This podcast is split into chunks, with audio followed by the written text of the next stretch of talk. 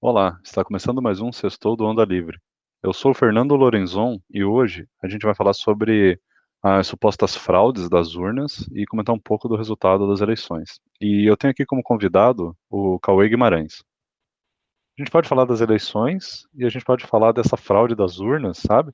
Eu não sei se você acompanhou de perto essa questão da fraude das urnas. Eu a gente podia desenvolver é, um pouco esse assunto, sabe? É um papo bem tranquilo, cara. Não precisa ser muito é, técnico, não. Mas eu não sei se você ouviu alguma Ouvi. coisa a Ah, eu respeito. tô por... Não, eu tô por dentro do. Ah, que legal. Porque, assim, uma coisa que eu vi, que o pessoal começou a alegar, é, eu não sei se você vai lembrar, é que um dos problemas é que parece que teve algumas zonas eleitorais, né, algumas urnas, que registraram zero voto para o Bolsonaro, e isso levantou suspeitas, né? E é estranho você parar para pensar. É, mas eu, eu tenho mais ou menos uma resposta, baseado no que uma, umas pessoas comentaram, né? É, você também sabe de alguma coisa a respeito? Quer comentar? Senão eu também comento É, um pouquinho. não, eu sei, mas eu acho que a gente, antes da gente chegar nesse ponto, eu queria comentar um ponto anterior a esse, Fernando. Tá. E, e qual que é o ponto? Primeiro explicar como que funciona as eleições, funcionam as eleições no Brasil. É o primeiro passo. Ah, existe fraude. Então, aonde que poderia haver fraude? Eu vejo duas possibilidades, tá, Fernando? E aí, eu não sei se você vai concordar comigo. A primeira possibilidade de uma eventual fraude é, é no momento em que o TSE é, recebe as urnas e aí ele poderia ter algum software, um algoritmo, sei lá, qualquer coisa, que ele mudasse os, mudasse os votos. Essa seria a opção 1.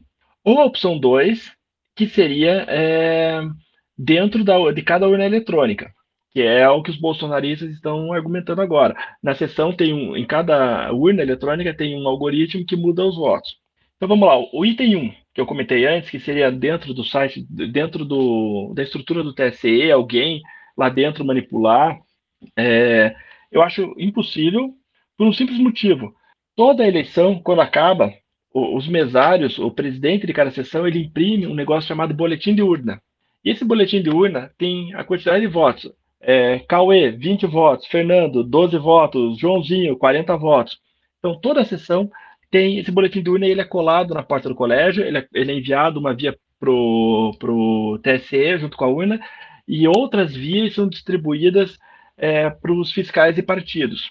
Aí o que acontece? Então, é, eu acho improvável, porque se o TSE é, manipular lá dentro os, os, valores, vai ter outro valor uh, do boletim de urna, e teve até um professor, faz uns quatro anos, dois anos, sei lá, seis anos, eu não me lembro se foi você que contou, se foi o Thiago, é, que ele fez um algoritmo para ler essas, esses boletins de urna, e ele validou, é, batia exatamente com o TSE. Então, e seria muita burrice do TSE fazer isso. É, porque qualquer pessoa com. Se pegar um boletim de urna que não bateu, já ia dar problema. É, então, eu acho improvável essa forma do TSE. A segunda forma, que é o que os bolsonaristas, estão alegando, é que existe divergência de software dentro das urnas. As urnas anteriores a 2020 têm um software e as, e a de 2020 tem outro software. Também eu acho improvável de acontecer isso por um simples motivo, que é você. É, primeiro que eles dizem que as urnas de 2020 não, são, não foram auditadas. É, aliás, minto, que as anteriores a 2020 não foram auditadas, somente as de 2020. Mentira, todas foram auditadas. Isso é, o TSE fala, o Exército, a Polícia Federal, todo mundo já, já se manifestou dizendo que todas as urnas foram auditadas e são passíveis de auditoria. O segundo ponto, que aí é, vamos supor que eu resolva mexer no software da urna 1234. Eu sou um, um, um hacker, um programador, sei lá, qualquer coisa, é, que trabalho para o TSE e vou manipular algumas urnas. É, então, o que eu faço? vou lá, coloco o meu código é, para alterar os votos, antes de enviar essa urna para pro, a sessão. O que acontece é que tem algumas urnas no dia da eleição que elas são sorteadas para fazerem parte de uma amostra de validação. Então, essa urna A, que estava 1, 2, 3, 4, que estava direcionada para o Colégio Cauê Guimarães, vai chegar lá, é, opa, caiu no sorteio essa urna. Essa urna não vai para o Colégio Cauê Guimarães, essa urna vai para um, um local específico do TSE para ser auditada, e o TSE vai mandar outra urna pro, pro pro, pro local Cauê Guimarães, pro colégio Cauê Guimarães.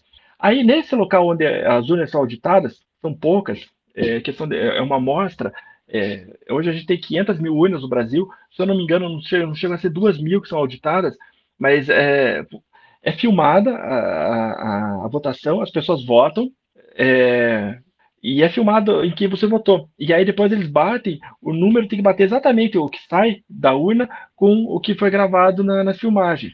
E é, duas, três mil urnas, se você pegar uma urna com um erro desse, tá, tá aprovada a fraude da eleição. Nunca aconteceu isso. Então não existe fraude. E, e então é, eu acho esses dois pontos muito são, são questionamentos de pessoas que não entendem como funciona o sistema. Por isso que eu gostaria de explicar isso agora no início. E tem uma terceira forma de fraude, que seria é, hacker invadir pela internet, mas as urnas não são conectadas na, na, na internet. Então também é, não tem como fazer isso. Dito isso, eu acho muito improvável, é, para não dizer impossível, que haja fraude. Mas aí a gente vai decorrer mais o assunto e a gente pode depois entrar mais nesse relatório. Era só, era só essa introdução que eu queria fazer, Fernando, para explicar é, sobre, sobre as urnas eletrônicas e o processo, como funciona. Uhum. Não, é excelente, você já explicou bem. É, inclusive, uma das coisas que eu vi o pessoal comentando é o seguinte, né? É que nessas zonas eleitorais que tiveram zero votos para o Bolsonaro, é, e, e, que daí as urnas são com esse software pré-2020, a explicação é bem mais simples, né? As urnas mais novas foram distribuídas para as capitais, então, as mais velhas que foram para esses lugares mais do interior. E é justamente nos lugares mais do interior que você tem uma população um pouco mais homogênea. E muitas dessas urnas acabaram indo para povoados indígenas, é, lugares assim que tem, sei lá, quilombos e tal, que o pessoal não vota no Bolsonaro. É um grupo inteiro de comunidade, de pessoas e tal, que convivem junto, que conversam junto, que não vão votar de jeito nenhum no, no, no Bolsonaro. Então é, é, é comum você ter é, zero votos para ele, sabe? Tanto é que essas urnas acumularam, sei lá, 100, 200 votos. Tipo assim, não, não é uma população muito grande, não é uma votação muito grande. Então é, é explicável, não é um mistério. Né? E tem uma outra coisa também que é o seguinte, né? Tipo assim, se você vai é, hackear as urnas para conseguir eleger o Bolsonaro, não faz sentido você hackear justamente urnas de cidadezinhas extremamente pequenas no interior. Porque você vai hackear quantos votos fazendo isso, cara? Sabe? Tipo, é, é uma micharia, né? É óbvio. Fica muito ruim, né? Concorda? Não, é, você Porque, tem razão. É, faria mais sentido, se for para hackear, para vencer, que seja distribuído de forma é, uniformemente, né? De urnas, assim, em diferentes lugares e tal, é, capitais. E não, aparentemente não foi isso que aconteceu. Então, é, é... é tem um detalhe, né? O TSE, ele tenta colocar em média 300, é, 300 eleitores por urna, tá? E aí estava uhum. testando em algumas urnas dessa eleição, principalmente em capitais, 400 a 500, 400 a 500 eleitores para tentar diminuir os custos da eleição é, e ver se ele ficava muito ruim com 400 ou 500 eleitores. Mas normalmente ele tenta colocar 300 eleitores. Então você nunca vai ver uma urna com mil eleitores ou uma urna com 2 mil eleitores. Normalmente ele é entre 300 a 500, nessa eleição especificamente por causa desse item que o TSE tentou estudar com 400 e 500. E quando a região é muito pequena, aí pode acontecer ter 50 eleitores, ter 100 eleitores. E eu vi, é, e tem, outros dois detalhes que é importante falar. O Bolsonaro, te, teve, teve lugar que o, o, o Bolsonaro é, teve 100% dos votos, que foi ao não, contrário. Não duvidaria. É, não duvidaria. E, e eles não reclamam. Se eu não me engano, Exato. só que foram menos, tá? Acho que foram quatro, se eu não me engano, é, urnas, onde o Bolsonaro teve 100% dos votos, e foram 130 que o Lula teve 100% dos votos.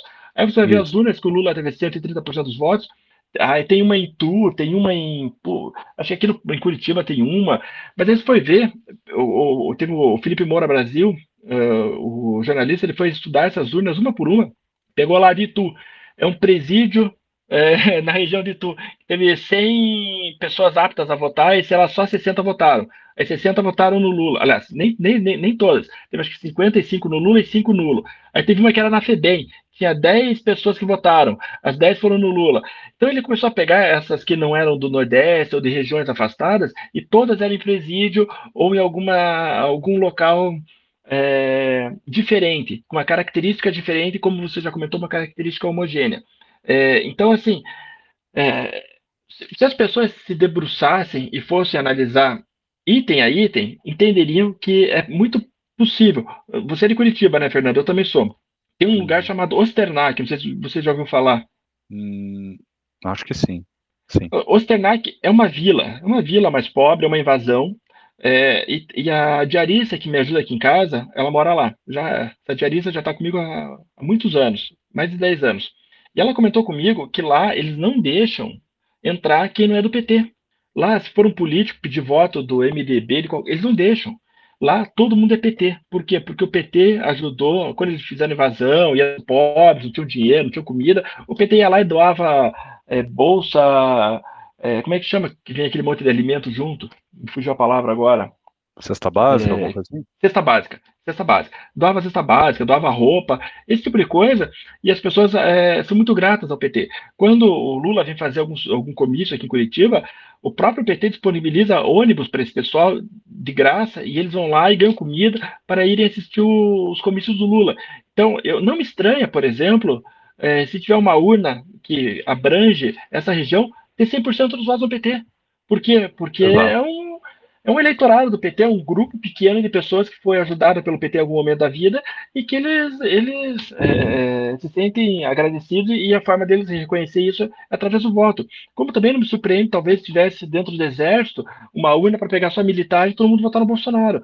Eu acho que. É, e, e, tem um outro detalhe: são 500 mil urnas. Você ter 140 urnas e 500 mil é extremamente plausível. Se você pegar uma distribuição normal, onde a maioria das, das se concentra na, na média, é, e, e, aí os extremos são mais raros, mas 147 urnas dentre 5 milhões está dentro de uma distribuição normal de probabilidade, que é um, ter, um, termo estatístico, então faz muito sentido isso. E você também já explicou a diferença das urnas é, anteriores a 2020 e 2020. 2020 é, está nas capitais e regiões metropolitanas, e as anteriores são jogadas mais para regiões periféricas dos estados, para longe das capitais. Então, também explica essa diferença de voto em um determinado tipo de urna em relação ao candidato A ou B. Uhum, não, perfeito. É, como é simples, né, Cauê? A gente conversou aqui, pronto, já resolveu o que os caras estão debatendo por dias, aí semanas na, no Twitter, já matou. Você matou praticamente todo o assunto. É, uma coisa que o pessoal também não aceita, é, e aí a gente pode explorar um pouco mais, é, ah, como pode o, o, Lula ter vencido? É, você vê que não tem. Essa parte política eu gosto mais de explorar, né? Não tem nenhuma autocrítica, né, Cauê? O pessoal não consegue ver que o Bolsonaro ele passou a ser muito odiado.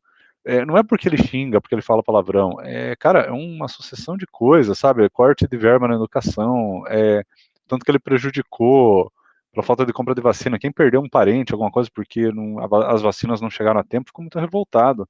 É, Além disso, tem os escândalos que começaram a ter, né, e, e até de corrupção, é, quer dizer, é uma série de coisas. Aí tem gente que fala, pô, mas daí o cara vai votar no Lula, que também é corrupto, não faz sentido. É, mas o pessoal estava com asco dele, queria tirar. E, e, eu vi muita gente fazendo o seguinte cálculo político, né?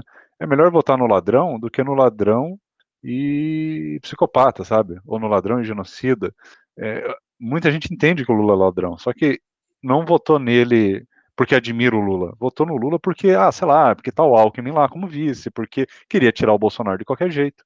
É, e o pessoal nas redes sociais se comportam de uma forma muito binária e muito extremista. Ah, se você não gosta do Bolsonaro, se você votou no Lula, é obviamente porque você é um petista de carteirinha que ama e idolatra o Lula e vai indo em todos os comícios. Aí o pessoal não entende.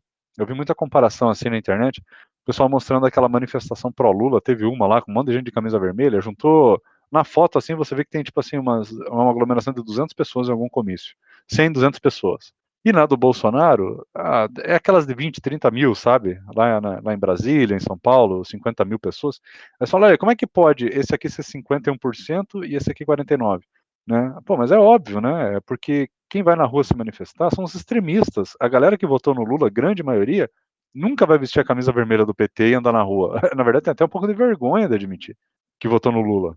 Então esse pessoal é, não entende que quem votou no Lula não está disposto a. Não é fanático pró-Lula ou pró-PT. É, é, é, rejeição contra Bolsonaro. E se você analisa a rejeição do Bolsonaro, ela era muito próxima de 50%, né, Cauê? Se eu não me engano. Talvez até um pouco mais. Era um pouquinho mais que a do Lula. Ou seja, o cara tem um ódio, uma rejeição grande do Bolsonaro. Então, podia ser qualquer pessoa, no lugar do Lula, a pessoa ia votar. Então não é por ser petista, é por, por não querer o outro candidato. É, assim como aconteceu a mesma coisa com relação ao Bolsonaro. As pessoas, muitas também votaram no Bolsonaro porque não gostam do Lula. Não é porque amam o Bolsonaro. Então, é, o pessoal não consegue entender, né? Eles acabam dividindo tudo em, em grandes grupos de militantes, enquanto, enquanto a maioria das pessoas é formada por pessoas moderadas, que só estão ou de saco cheio de um lado ou do outro, né? É só isso, é uma coisa muito mais simples do que parece. Legal você ter comentado isso, porque eu, hoje fui almoçar com um amigo meu que é bolsonarista, tá? E ele falou exatamente isso que você comentou. Tudo isso que você comentou, ele falou. E aí, é, o meu ponto é o seguinte: eu estava pensando nos meus amigos de 2018, as pessoas próximas a mim, e como elas se posicionaram. A gente está aqui no Sul, Fernando, e aqui a gente tem uma região muito mais bolsonarista. Eu me lembro que meus amigos próximos, praticamente todos, votaram no Bolsonaro em 2018, um ou outro anulou. Eu não me lembro de ninguém que tenha votado no Lula. Tem um tio meu lá meio estranho que votou no Lula, ou meus primos que também são estranhos que votaram no Lula, mas assim, meia dúzia. A grande maioria dos meus amigos ou foi Bolsonaro ou foi nulo, mas a grande maioria mesmo foi Bolsonaro em 2018, segundo turno, tá? Nesse segundo turno, esses mesmos amigos, é, eu já diria que mudou. Teve um terço de Lula, teve um terço de Bolsonaro e um terço de nulo. E aí você vai falar, pô, o cara era Bolsonaro e virou Lula? Sim. O cara era Bolsonaro e virou nulo? Sim. É, e, e, os motivos são os mesmos que você comentou, Fernando. É, teve um, um amigo meu, médico, até amigo teu, você conhece, mas eu só não quero expor o nome dele aqui. Ele, ele, ele votou no Lula. E ele perdeu um parente por Covid. Então, para ele, é, assim, é, é, muito complicado. É, é quem sou eu para julgar é, como ele vai se sentir? Então, eu hoje entendo o cara que votou no Lula, eu entendo o cara que votou no Bolsonaro e eu entendo o cara que votou nulo. Porque foi muito complicado. O Bolsonaro ele perdeu porque ele foi muito mal, mas muito mal é, a ponto de pessoas que odeiam o Lula cogitarem votar no Lula. É, ele flertou demais com é, o autoritarismo. Eu não sei se ele é fascista ou não, não sei se ele é autoritário ou não, mas ele flertou com o autoritarismo. Quando ele pega e, e desde o primeiro momento ele questiona a urna eleitoral, ele questiona o processo eleitoral, ele questiona o TSE, ele questiona a pesquisa eleitoral, ele questiona é, os próprios ministros do Supremo, é o tempo inteiro ele afrontando de forma indireta uh, os meios democráticos que a gente tem hoje no Brasil. E isso, para uma pessoa neutra, uma pessoa moderada, vai, vai ficando irritado. E aí, somado a isso, tem uh, os absurdos da pandemia, de atrasar a compra de vacina, de falar, de desenhar de vacina. Quando ele fala que a, a vacina XYZ vai fazer o cara virar jacaré, claro que todo mundo sabe que ele não está dizendo que a vacina vai fazer a pessoa virar um jacaré, mas ao mesmo tempo, aquela fala de falar, de, de dizer que uma vacina faz a pessoa que se, se tornar um jacaré, ele está intrinsecamente dizendo que aquela vacina não funciona ou que aquela vacina é ruim.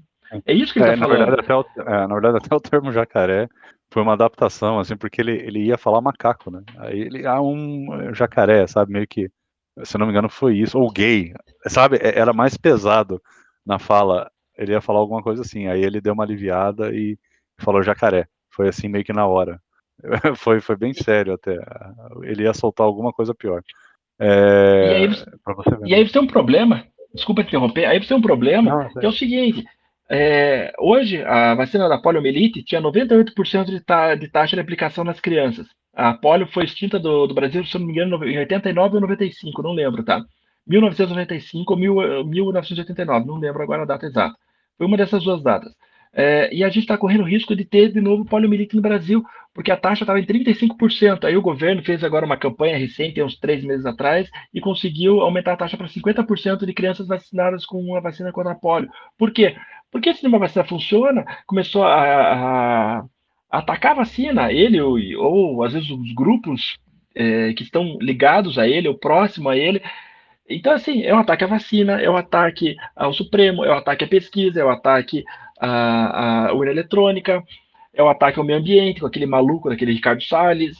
Então, são várias pequenas áreas que, quando se soma todo, tudo, as pessoas, aquela pessoa que é mais ligada à biologia, à natureza, ela vê o que o Ricardo Salles está fazendo no meio ambiente e fala, pô, não vota nesse cara, esse cara é maluco. Aquela que, que, que é o meu caso, que é estatística, que a gente tá, é, acredita em ciência, que a gente é, faz pesquisa, trabalha com isso, você vê um maluco falando contra a pesquisa eletrônica e fala, pô, esse cara é doente. E aí cada um, dentro do seu nicho, vai vendo o maluco é, é, atiçando é, os seus seguidores para atacar essas frentes. Não tem como votar num cara desse. E aí, quando perde, pega e faz esse show. Então, é extremamente complicado. Pois é. é inclusive, é, essa questão da bolha é, é até importante ressaltar.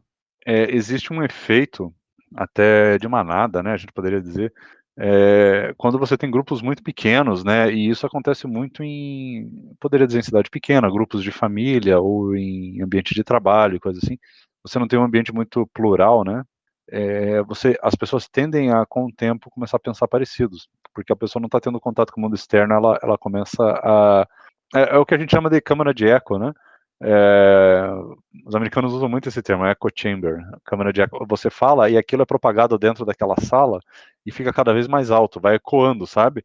Então o cara começa com uma teoria da conspiração, outro vem com outro, outro fala uma coisa, vai reforçando, reforçando. Quando vê, os caras já estão acreditando em alienígena, já estão acreditando em terra plana, já estão acreditando no Jorge Soros, e, você fica, caramba, mas como é que a galera tá acreditando em todas essas coisas? Quando você vê, é porque o cara só tá rodeado de gente que pensa exatamente igual a ele. Então ele fala, o outro confirma. O outro vem e fala uma coisa para ele, ele confirma e fala de volta. E aí o cara recebe uma mensagem no WhatsApp, o cara tem certeza que aquilo é verdade, porque veio do amigo dele que ele confia.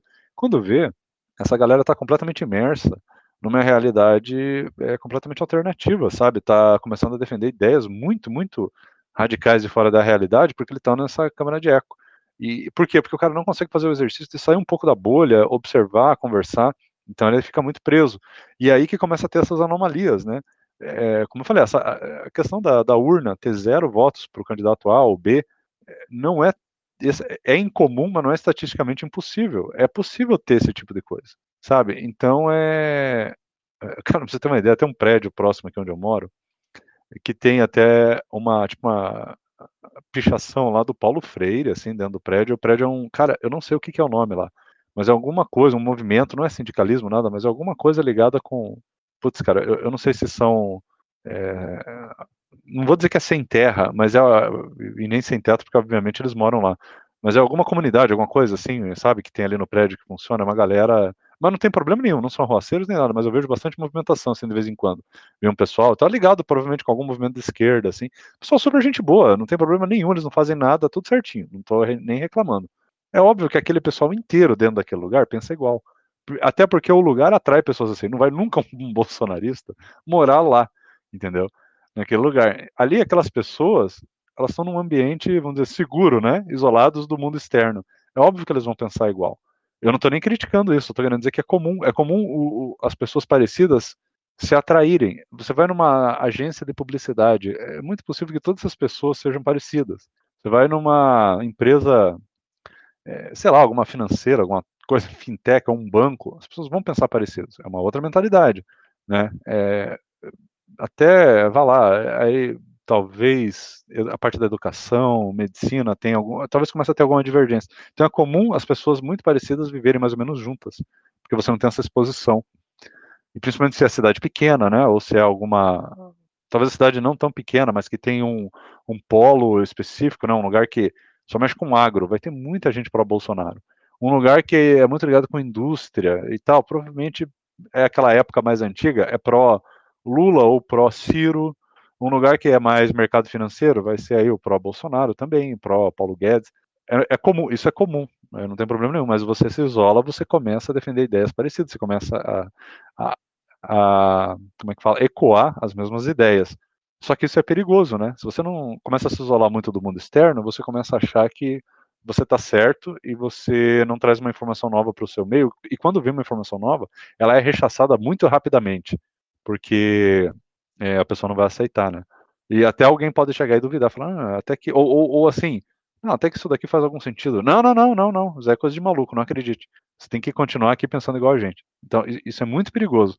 E as redes sociais, elas ajudam, né, um pouco a, a, a manter essas bolhas e, e, manter as pessoas pensando igual, porque é o comportamento específico da, das redes. Tem gente assim que uh, você aqui no Twitter a gente tá navegando, cara. De repente você entra numa postagem, é um antro de comunistas, assim, um monte de comunistas que não sabe de onde surgiu, cara, defendendo um monte de ideia absurda. Você fala, pô, como é que o cara tá com iPhone dentro do Twitter, usando rede social, usando internet, é, usando até tecnologias e coisas assim, globalistas, em inglês, e que tá ligado com capitalismo, com livre mercado. O cara tá lá defendendo um monte de, de ideal comunista, cara. Você fala, pô, não é possível, esse cara não percebe o que, é que ele tá fazendo. E acontece, né? Acontece esse tipo de coisa. Então, é isso. Eu queria dizer que existe esse movimento. É, existe a bolha, existe a câmara de eco, e isso ela, ela tem prejudicado muito e ela explica muita coisa também. Não, você tem razão. Tem um filme até legal que explica bem isso, chamado A Onda. É um filme alemão, mas ele, se eu não me engano, já tinha tido uma versão anterior, há muitos anos atrás, que era uma versão dos Estados Unidos, que por sua vez foi baseada num livro. Então, é, explica bem, essa, é um professor, a ideia é mais ou menos essa, um professor de ensino médio, e aí ele resolve fazer uma, uma aula explicando o que, que é o fascismo, o nazismo, esse, esses ismos aí tudo. E aí ele fala, vamos fazer um experimento em grupo. E vai durar dois, três meses. E aí quando ele vê, ele perdeu o controle, e aí as pessoas seguem ele fanaticamente, começam a brigar com as outras da, da escola, começam a usar a mesma roupa, começam a falar as mesmas coisas, e aí ele percebe isso no final, assim, eu não me lembro qual é o final do filme, mas tem um. Ele também muda, porque ele, ele se sente todo, todo poderoso, e aí ele começa a dar ordem, aí depois ele tem uma, uma sacada e percebe que saiu do controle, mas eu não me lembro como é que acaba o filme, tá? Mas é mais ou menos essa linha que você comentou, Fernando. E, e é isso aí. É, eu hoje comentei com você que eu fui almoçar com um amigo meu bolsonarista, na verdade não é bolsonarista, ele é semi-bolsonarista. É aquele bolsonarista envergonhado. E aí a gente falando de alguns amigos em comum, eu falei, ah, o fulano e tal votou no Lula. Mas como? Eu acho impossível. É, mas por quê? Eu falei, porque o Bolsonaro é tão ruim quanto. Não, mas o Bolsonaro, o Lula roubou. Eu falei, o Bolsonaro também. Não, mas não foi provado ainda. Eu falei, como não? É, é, tem lá 50 milhões, tem 50 imóveis, 49 imóveis no nome do Bolsonaro, da família Bolsonaro. Tem o Flávio Bolsonaro comprou uma mansão de 6 milhões, não tem recurso para isso, pagou com 50% em dinheiro. Quem que chega com 3 milhões em dinheiro?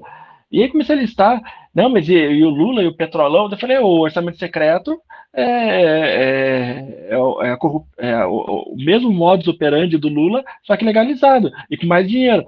Não, mas eu não duvido que o Bolsonaro seja corrupto, mas o Lula já foi julgado, já foi condenado. Então, eu falei, é, é, é o que eu falei para ele, eu falei, cara, para você, para você, é, é, eu entendo a tua lógica, e é por isso que eu disse que eu entendo quem vota no Bolsonaro, quem vota no Lula e quem vota nulo para essa pessoa que votou no Lula, é, ela perdeu um parente por causa da Covid, então todos os excessos que eu já comentei com você, é, ataque a, a todas as instituições, somado a isso, é corrupto também.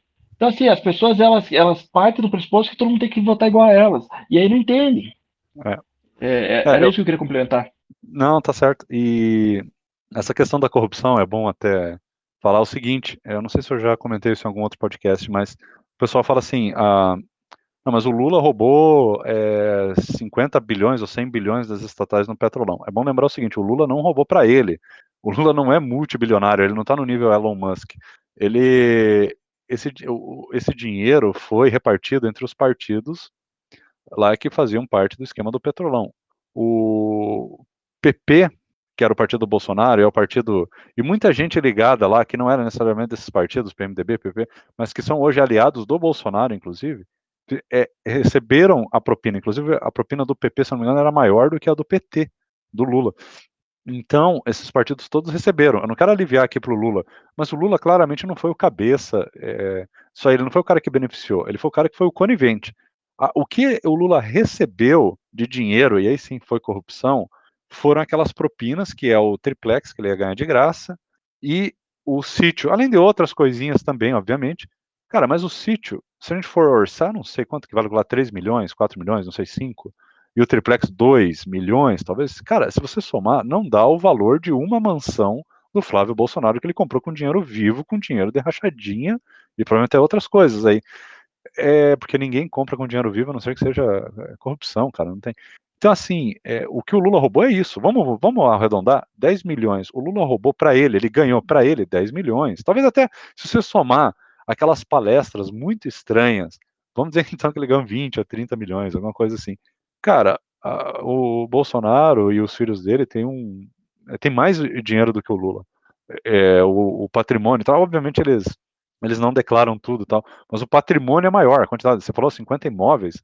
Pô, cara, 50 imóveis é no Rio. Eu duvido que seja imóvel de 100 mil, 50 mil. Ser coisa de 500 mil, de um milhão. Se for somado, é bastante, né? É, sem falar terrenos e coisas. Então, o cara deve ter muita coisa. É um dinheiro que eu tenho certeza que passa do Lula. E é óbvio que não foi tudo legalizado, não foi tudo, né, não é, não é com o salário de deputado que ele comprou tudo. Então, é, eu não estou aqui querendo defender o Lula. O Lula ele teve um problema sério, ele foi conivente com o crime, ele deixou acontecer e tal. Mas assim, não faz sentido o cara que é bolsonarista dizer que o Lula é corrupto e votar no Bolsonaro cujos aliados são não só corruptos, são exatamente aqueles caras que estavam aliados com o Lula no esquema de corrupção que ele está condenando. E agora no governo tem, tem mais, né? Muitos desses aliados já estão compondo é, ali uma aliança e articulando com o Lula, vai fazer parte do governo Lula. Então o Lira já vai estar tá lá, o Valdemar da Costa Neto, o Ciro Nogueira, essa galera, vai estar tá tudo do lado do Lula. Então qual é o problema? o governo não é mais ou menos parecido? Aí a pessoa fala, é, mas e o ministério?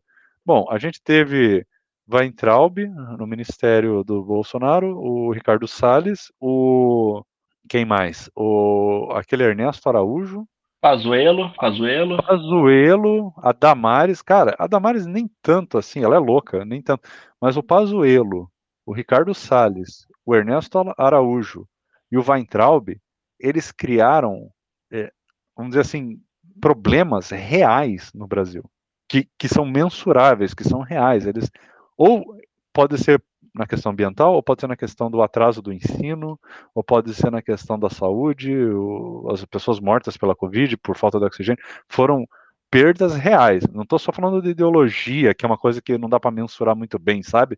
Que é o caso da Damares aí, que eu não vou contar muito, apesar dela ser maluquinha. É, os caras fizeram estragos reais no país. Ah, mas pelo menos o Guedes melhorou. Vamos dizer que o Guedes, vai lá, vamos dizer que o Guedes não foi ruim. E, e, o segundo escalão do Guedes, na minha opinião, até era razoavelmente bom, apesar do Guedes ser meio maluquinho. Então, tudo bem, mas é a mesma coisa o Haddad, lá que vão colocar ele como ministro, a gente não sabe ainda, estão sondando, mas pode ser que o segundo escalão seja bom, vai ser tudo nomeado pelo Alckmin. Então é muito cedo também para dizer. Aí, galera, ah, aí vai ter lá o Boulos no Ministério das Cidades, né? Eu até eu poderia sugerir o nome do ministério para Ministério da Ocupação, né? É, cara, tudo bem, mas assim, é, pode ser que coloque a gente técnica e faça um bom trabalho, pode ser que não faça um bom trabalho, mas do jeito que está hoje, não está uma, uma, uma, coisa maravilhosa também, não, cara. E, então, assim, o pessoal está agindo como se todos os ministérios do Bolsonaro fossem super técnicos e bons e pessoas qualificadas, e o do Lula vai ser todos ruins. Não é bem assim. Eu acho que vai ter muita podreira no, nos ministérios do Lula, mas eu não acho que vai ser pior do que o do Bolsonaro. Não acho que seja. Talvez assim, Ministério X no Bolsonaro foi melhor, no Lula vai ser pior. O Y, invertido. Mas na média eu acho que vai ser tudo mesmo uma porcaria. A diferença é que no poder não tem um cara maluco, né? Tipo assim, só tem um ladrão, né? Não é um ladrão psicopata, né? Que é onde a gente tá falando. E que o vice é um cara muito respeitado e tal. Então, é, até, e não tô aqui nem assim, é, gostando, ah, eu votei no Lula, nada disso, mas é, é só uma. É, e não é nem torcida, né? Eu tô tentando analisar o cenário, cara. O Alckmin até agora tem mostrado uma certa responsabilidade aí, serenidade para fazer a transição. Se vai ser bom ou não, não sei, a gente vai ter que acompanhar, mas não tem como dizer, e aí, o meu principal ponto é esse, não tem como dizer que o governo Bolsonaro tem sido excelente, tem muitos problemas, e o pessoal tem muita dificuldade de ver. Tanto é que quando você pergunta as pessoas o que o Bolsonaro fez de bom, ah, era a moral, os bons costumes, não, é, cara, Bolsonaro, aí agora, putz, saiu, é até chato isso, tá saindo aí uma fofoca o Bolsonaro parece que bateu na, na, na Michelle, sabe? A Michelle parece que não compareceu em algum lugar porque tá com o rosto tá meio é, com marca, alguma coisa. É, putz, cara, não, esse cara não é a favor de moral e bom, bons costumes, nem nada, sabe? Não dá para usar ele como exemplo nessas coisas meio. É, é, essa pauta moralista não funciona, na minha opinião. É, eu queria pegar alguns ganchos teus e depois propor mais um tema para a gente debater. Primeiro gancho que eu acho que é importante ressaltar e comentar é, é que você estava falando do da, da Michelle.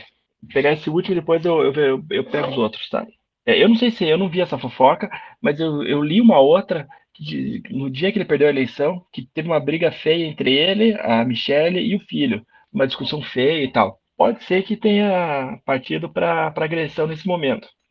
Mas desde então, eu, ele ficou recluso um bom tempo, deu uma entrevista e já sumiu, aí você também não tem visto o filho nem a esposa. E, e eu não duvido nada que ele tenha agredido, é, mas, mas também não, não, me interessa.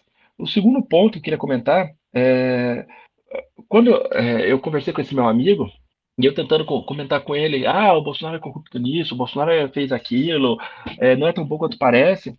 Ah, o que eles argumentam é justamente o que você comentou, Fernando. Eles vivem numa bolha e essa bolha se retroalimenta. É, ele não sabia, ele não sabia, ele repetia que o orçamento secreto não foi o Bolsonaro. Sabe aquelas coisas que o bolsonarista usa para é, como muleta e que é mentira. É, e aí você fala, não, mas você explica como é que funciona o orçamento secreto, que o Bolsonaro está mentindo e explica. Ah, mas é que ele, ele foi obrigado a fazer isso. Então, todos os argumentos que eu dava, ele já usava aquela narrativa que já vem pronta para defender o Bolsonaro em caso de um ataque externo. E assim, essas pessoas elas não vão se formar, elas não querem se formar. Elas ficam ali no mundinho delas, na bolinha delas, repetindo as bobagens que o Bolsonaro fala para elas. É, ah, mas a Covid, o Bolsonaro atrasou três meses. Não, é mentira. Então, é, é muito difícil se lidar porque a pessoa já está preparada para defender e ela, e, e ela não está interessada na verdade. Ela quer é, continuar é, com, com, a sua virtude. Ela não pode errar que ela errou o voto em. Ela não quer admitir que ela errou o voto em 2018, que ela elegeu um maluco. Então, ela prefere acreditar nesse mundo de baboseira. É, outro ponto que eu queria comentar é sobre os imóveis do Bolsonaro, tá? É da família do Bolsonaro, inclusive não é só dele, é dele, do pai, da mãe, do tio. A empresa também é fogo. Pegaram lá que a família Bolsonaro tem 50 imóveis, tem o imóvel do cunhado. Então, tudo bem, é, é, eu entendo que não deve ser 50 dele, mas deve ter uma grande parcela dele que é fruto de corrupção. Uma mansão de 6 milhões do Carlos, é, do, do, do Flávio, é absurdo. Fora outras, outros imóveis, o próprio imóvel do Bolsonaro no Rio de Janeiro, quando bem fechado. Então, você tem vários pequenos imóveis aí que não faz jus ao patrimônio deles. É, e aí, é, eu acho que os dois são corruptos, e um um pouco mais em um item, outro um pouco mais em outro, mas no final das contas, os dois são corruptos, e quando o Bolsonaro sair, eu acho que vai ser preso em algum momento, porque ele, ele forçou demais a barra. É, e eu acho também que é, você comentou um outro ponto que eu acho interessante, é que os ministros do Lula, um vai ser melhor na, em determinado ponto, outro vai ser pior em outro aspecto. E eu, eu faço a mesma consideração em relação à eleição. Quando você tinha lá para votar em Lula e Bolsonaro, para mim é a mesma coisa. Ah, na, na economia, o Bolsonaro deve ser um pouco melhor que o Lula, ou menos pior do que o Lula mas no meio ambiente o Lula deve ser um pouco melhor do que o Bolsonaro. Ah, na educação os dois são um horror. Então, assim, você fica avaliando pequenos pontos ali e que para mim nenhum dos dois pontos é, para mim todos em todos os pontos os dois eram muito ruins então que eu, eu anulei no segundo turno de 2022 aliás anulei em 2018 e anulei em 22 mas eu, eu entendo quem para aquela pessoa que valoriza mais o meio ambiente opa então vou votar no Lula para aquele cara que acha economia então vou votar no, no, no Bolsonaro. Para mim, o Guedes foi um horror na economia, então eu acho que ele é menos ruim do que o, os nomes que estão sendo ventilados aí pelo, pelo PT. Mas, de qualquer forma, eu entendo esses dois pontos. É, o, o, ponto que eu queria trazer agora para a gente discutir é sobre é, o TSE censurar e derrubar a conta de, de perfil bolsonarista grande, é, intervir, de certa forma, nas eleições, aí, bloqueando conteúdo, bloqueando documentário, é, o que mais que o TSE fez? Bloqueou aquela live do argentino lá sobre esse relatório fraudulento. Então, eu queria escutar um pouco de você, Fernando, o que, você acha, depois eu, eu comento também. Tá. É, cara, com relação a derrubar perfil, é, a gente, de novo, sempre volta naquele assunto da liberdade de expressão que o pessoal fica falando. A gente já fez vários, até vários episódios aqui sobre a tal da liberdade de expressão. É, cara, o problema é o seguinte, ah, não pode contestar, não pode, é, você não pode nem, é, como é que o pessoal estava falando? A gente não pode nem debater o assunto, nem, ah, não pode, é, tem inúmeros perfis questionando, debatendo tal, que, que não foram derrubados. O, o, problema é quando o cara usa uma fake news, uma, uma informação lá que está distorcendo mesmo, cara, um, um fato, alegando que o TSE está realmente é, roubando as urnas, não sei quem e tal, o cara vai lá, aposta, e, e, isso já é contra a lei. E daí vem é uma coisa até muito simples. O pessoal defende muito ordem e progresso, né? E, cara, eu acho que eu já comentei várias vezes isso também. No, no Twitter, na época, eu brincava muito. O pessoal não gosta de ordem, coisa nenhuma. O pessoal gosta de baderna. É, se gostassem de ordem, eles iam valorizar a lei. E a lei, ela tá acima da tal da liberdade de expressão. Então, a liberdade de expressão a gente já falou que não é absoluta. A gente já falou várias vezes sobre isso tem algumas regras, algumas leis, principalmente no período eleitoral, tem algumas leis eleitorais, você não pode descumprir. O cara descumpriu, a conta é derrubada. Ah, não gostou? Muda a lei. É muito simples. Se não gostou, muda a lei. Mas a lei, ela serve para proteger é, certos, certos valores democráticos. Você não pode. É, quando você questiona a, as urnas e tudo mais, você está pondo em, em xeque né, a própria é, como eu vou dizer, um dos pilares da nossa democracia. Não quer dizer que não pode questionar, é óbvio que pode, porque pode estar com algum problema, mas não se baseando em notícias falsas, em especulações e coisas assim, e já sair acusando, falando que foi roubado. Isso não é questionar, isso é acusar. E daí o cara vai ser punido, vai perder perfil, vai dar problema. É simples assim. É, eu vou na mesma linha que você, e eu acho que a gente tem um problema aqui, que as pessoas, elas... É, tem dois problemas. O primeiro problema é que hoje está na moda os libertários, liberal de boteco aí, que não sabe porcaria nenhuma de liberalismo, que eles acham que é, a, a, liberdade é, não, não tem uma contrapartida. Eu sou livre para falar o que eu quiser, e aí tem me incomodado que tem alguns perfis no Twitter que ficam me enchendo o saco, e eu até por certo respeito, já tive contato com alguns deles, eu não quero bloquear, mas toda postagem minha os caras vêm encher o saco. Então, por exemplo, vamos falar aqui de, desse caso do TCE, que aí é o segundo ponto. É, eu acho que o nosso amigo Xandão está passando do limite, tá? Eu acho que ele está tá, tá exagerando dentro da prerrogativa que ele tem. Entretanto, contudo, todavia, eu entendo. Se o parlamento não é, exerce seu poder, os deputados do Senado, é, não existe vácuo. Ou alguém vai ocupar esse, esse espaço. E quem está ocupando é o ministro, é o Supremo Tribunal, através de seus ministros, e nesse caso específico do TSE, do, do, do presidente do TSE momentâneo, que é o, do, que é o Alexandre. É, e aí, eu acho muito grave quando você espalha desinformação é, através de um relatório fraudulento, é, que quem dá a cara para apresentar esse relatório é um argentino que não mora no Brasil e não tem como sofrer as consequências do sistema judiciário brasileiro. E aí ele instiga que houve fraude no processo eleitoral brasileiro, as pessoas já estão chateadas que perderam, metade da população perdeu essa eleição, um pouco menos da metade, está chateada, é um pessoal fanatizado, e aí quando você pega e incita essas pessoas que houve fraude e que é, e essas pessoas elas elas é, surtam. Essas pessoas vão pedir golpe, vão pedir golpe militar. Então, é só você ver, tem, teve manifestação na quarta, teve manifestação no sábado, tem um monte de gente acampada em frente ao quartel pedindo intervenção militar. É, então, eu acho que é, passou do ponto. Você pode, e existem os meios legais para se manifestar. E quando eu respondo isso, que existem os meios legais para se manifestar, aí as pessoas respondem tirando sarro. Mas você acredita no, no, no TSE? Mas é, é, você acredita na, na, no sistema brasileiro? Você acredita na justiça? Você acha que uma pessoa, você acredita que uma pessoa tem, tem direito, é, referindo ao Alexandre, que uma pessoa está acima do bem e do mal, que ela tem o direito de julgar o que está certo tá, e o que está errado? E aí, assim, é, se as pessoas não acreditam em nada, aí realmente fica difícil discutir. A gente tem um sistema que tem legislativo, executivo e judiciário.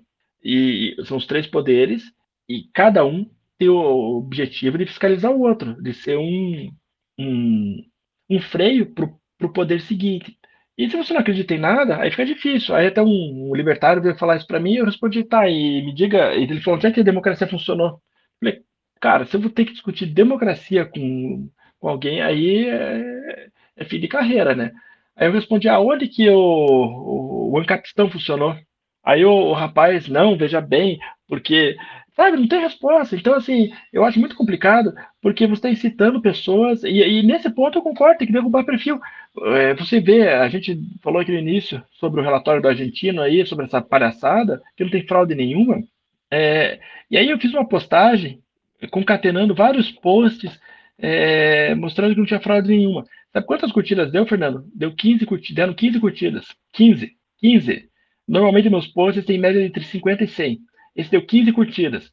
Aí você pega o post do Nicolas da vida, sei lá quem mais, Carla Zambelli, falando que teve fraude, dá um milhão, dois, dois milhões de curtidas, 3 milhões de curtidas. A live do argentino estava com 400 mil visualizações quando foi derrubada. Cara, é, você acha que é, as pessoas. Como que você vai desmentir uma mentira dessa? Aí o libertário vem e fala: não, mas as pessoas devem ser livres para pesquisarem por conta própria. Fala, meu amigo, vá em Nárnia, porque primeiro que 35% da população brasileira é analfabeta funcional, mais 8% é analfabeta. Então, 43% da população não vai entender nada. E os outros 57%, é, você vai, as pessoas precisam trabalhar, nem, nem, todo mundo está 100% com o tempo livre para ficar pesquisando sobre, sobre, política. E aí, esse tipo de. Chega lá no, no grupo de, do, da família, do WhatsApp, ah, as urnas foram fraudadas, é, o Bolsonaro foi roubado, vamos nos manifestar. A pessoa vai. A pessoa vai, ver um relatório com 70 páginas, com um monte de gráfico, um monte de número que ela não entende nada. É, realmente o Bolsonaro foi, foi, foi fraudado. Então, eu realmente acho que em, em casos pontuais, a gente precisa, eu não diria a palavra censura, mas estabelecer a lei. É, evitar que medidas como essa se espalhem e atinjam mais pessoas. Cauê, não, beleza, Cauê. Eu acho que isso que você falou, o pessoal não está colaborando, né? No, tipo assim, só quer acreditar na, na notícia é, absurda, né? Não quer acreditar. Quando você que, que tem autoridade para falar, você tem conhecimento em estatística, tá? quando você vai lá e explica, o pessoal, o pessoal não quer saber, não quer compartilhar. É complicado. É, tem alguma. É, não é só isso, falar. Fernando, é que as, as pessoas, elas. É, o sensacionalismo, o teoria conspiratória, ela é muito mais envolvente, muito mais atraente do que você falar a verdade nua e crua. E tem um outro ponto que as pessoas não têm conhecimento suficiente para discernir o que está certo e o que está errado. Aí chega lá no grupo do WhatsApp da, da família, Bolsonaro foi roubado é, na, na, nas eleições, apare, é, apresenta um relatório com 70 páginas, com um monte de gráfico, um monte de número que a pessoa não entende nada. Ela fala: Ó, tá aqui a estatística, tá provado. É, Bolsonaro foi roubado. Vou lá na, na manifestar lá na, na, no quartel, sei lá onde, fechar a estrada. Então, assim, eu acho muito complicado isso. Pois é. Não, mas é isso mesmo. Eu, né, eu acho que a gente abordou bem o, o assunto.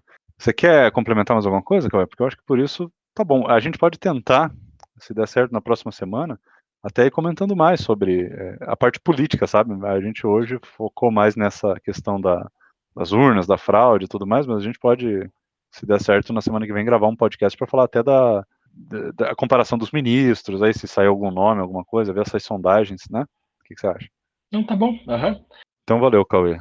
É, a gente vai encerrar aqui o assunto, tem bastante coisa para comentar ainda. A gente pode falar num próximo episódio sobre é, até o resultado, é, a, a, transição do, do, governo, a equipe de transição e tudo mais. Mas por enquanto a gente vai parar por aqui. Então agradeço a sua participação. A gente se vê no próximo episódio. Falou.